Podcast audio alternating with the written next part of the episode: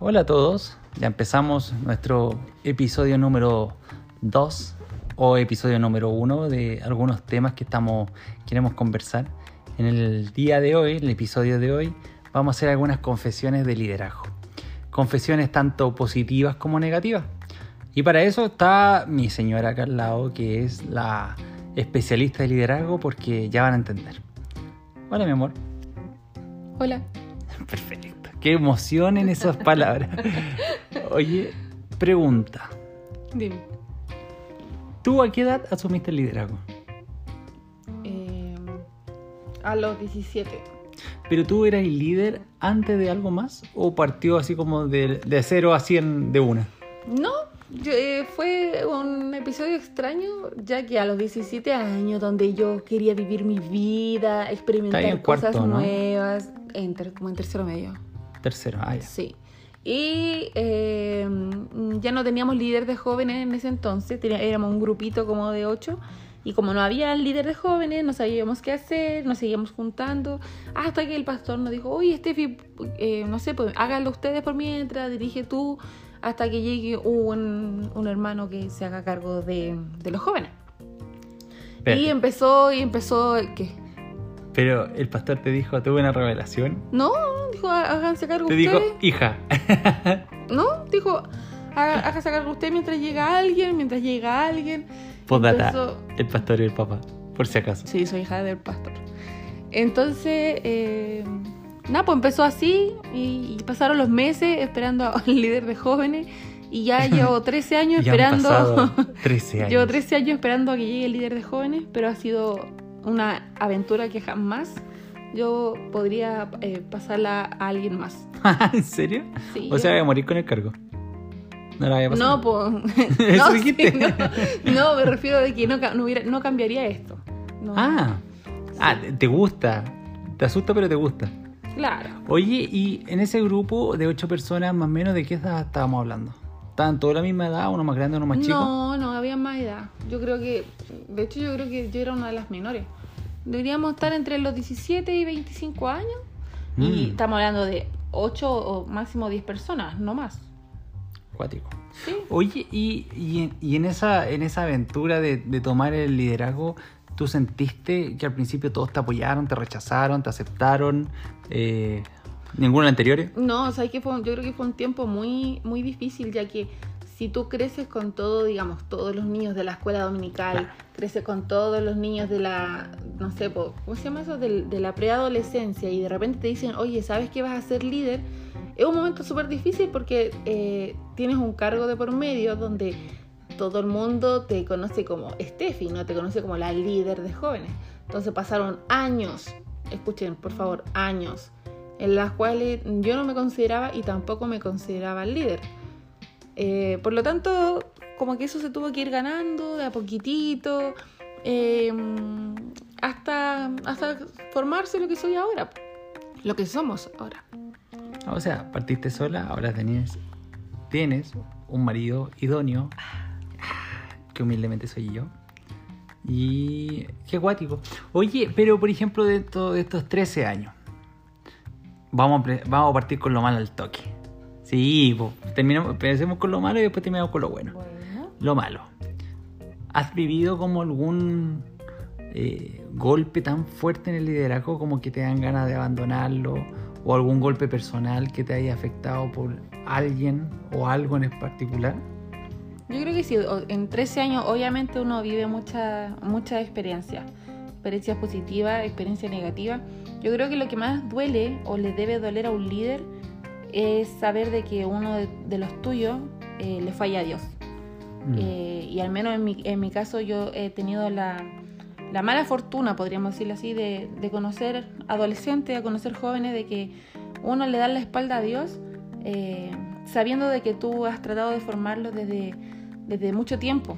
Entonces yo creo que una de, esas, de las cosas negativas de ser líder es darte cuenta y decir, pucha, siento que también fue mi error. Si yo le hubiera eh, enseñado la parte espiritual de esta manera, quizás no hubiera fallado y cosas así.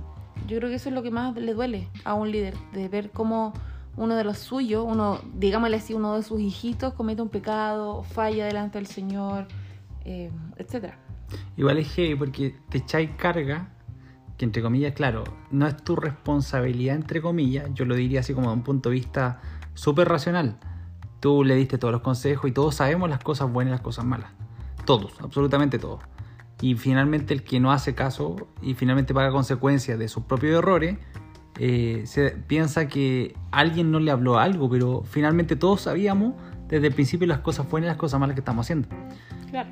Eh, eh, y es súper fácil darse cuenta de que estáis bien o estáis mal. El punto es que a veces nos nosotros nos justificamos.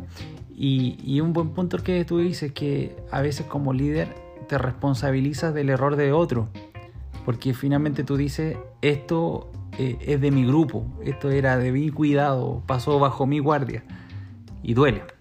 Obviamente que duele. Y, y lo importante uno decir, pucha, ¿cómo, ¿cómo ayudo a uno de mis hijitos, a uno de los que estoy liderando? Porque uno también tiene que ser fuerte y seguir adelante y tratar de ayudar en lo que, en lo que uno más pueda. Ahora tírate una papita, ¿por algún caso? No, no, no, no creo. Podría. Para otra, para, para Sin más adelante. censura. Sin censura. ya, Vamos a tener nuestros tiempos de. Ah, de Virginia. No, bueno, ya, yo voy a tirar una que me dolió harto. Y si me está escuchando, va a cachar el toque. No, mentira, no, así no, voy- no voy a decir nada. A ti que nos estás escuchando. Sí, es para ti. Claro que te parta el rayo de Zeus. esa es mi frase. Es verdad, hereje. bueno, y dentro de las cosas buenas del liderazgo, ya, ahora tú pregúntame a mí. ¿Y dentro de las cosas buenas del liderazgo? Ningu- ninguna. ¿Y Ah, tú? ok, terminamos el podcast. claro. No, de las cosas buenas es como rico, es, es rico empezar a, a ver los frutos de alguien cuando partió tan pollo y después termina siendo Una gallina. un super pollo. no, pero partió siendo tan pollo y empezó y después empezó a, a tirar para arriba, empezó a crecer cuento, empezó a, empezó a darse cuenta que hay dones y talentos que están en él y que O en ella. o en ella, es verdad. Eh, y finalmente estaban ocultos porque querían estar ocultos. No, no había un- una razón, solamente era como, como miedo, vergüenza y, y eso. Ahora, durante estos tiempos, ¿te recuerda algún caso en particular de que haya estado bajo tu cuidado y haya tirado para arriba después? ¿Con nombre y apellido? No, no es necesario. No, pero sí. Yo creo que hay varios, al menos de los jóvenes que conozco y que han estado dentro de nuestra iglesia, eh, han habido personas que sí, que han, han partido, como dice el Geo, súper pollito y... Termina siendo una gallina. Sí, termina siendo la gallina más grande. No, mentira. Eh, vemos los frutos, vemos, ¿Poniendo huevo? vemos cómo... Ponen huevo. No. Coco, coco, así. Qué absurdo. Eh, Ay. Viendo, ay. viendo cómo, cómo el Señor los va usando, eh, trabajando dentro del ministerio y saber de que ya no es, es como uno más a la par, saber de que uno ya puede contar con él para hacer más, no sé, más trabajos de liderazgo que solamente enseñando. Exacto. Pero ahora, ¿no crees que finalmente hoy día estamos en una carencia de liderazgo heavy? Por el hecho de que, si bien tú llevas 13 años siendo líder actualmente, pero finalmente si no ha habido otro líder es porque a lo mejor no se ha levantado otro líder. Y, y eso a lo mejor muestra la carencia de, de personalidad que, que está en el grupo. Y, y eso igual es heavy, ¿o no? Sí, yo creo que es... eh, pero eso va, eso va a ser un tema que vamos a tener que hablar más adelante. Es Es verdad. un tema que da para mucho, así que eh, les animamos a que pucha, nos sigan escuchando eh, y que digo, siento que digo con mucha G. Puede ser. Bueno, Nos vamos a escuchar las no- muletillas. Que, que nos sigan escuchando y aprendiendo también de las experiencias que nosotros hemos vivido durante este tiempo de ser líder de jóvenes. Sí. Es una experiencia buena, experiencia muy grata, experiencia, dije experiencia, experiencia muy grata, muy linda, muy gratificante, pero también muy desgastante. Lleva harto tiempo, lleva harto dolor, lleva harta angustia, e incluso es más, creo que cuando nosotros nos casamos, eh, asumimos de que no, eh, inmediatamente ya habíamos partido con varios hijos eh, en nuestro matrimonio. Claro. Hijos que han ido creciendo, hay algunos que ya se fueron, que no hemos sabido nada. Le hemos escrito y no nos responden. Hijos ingratos.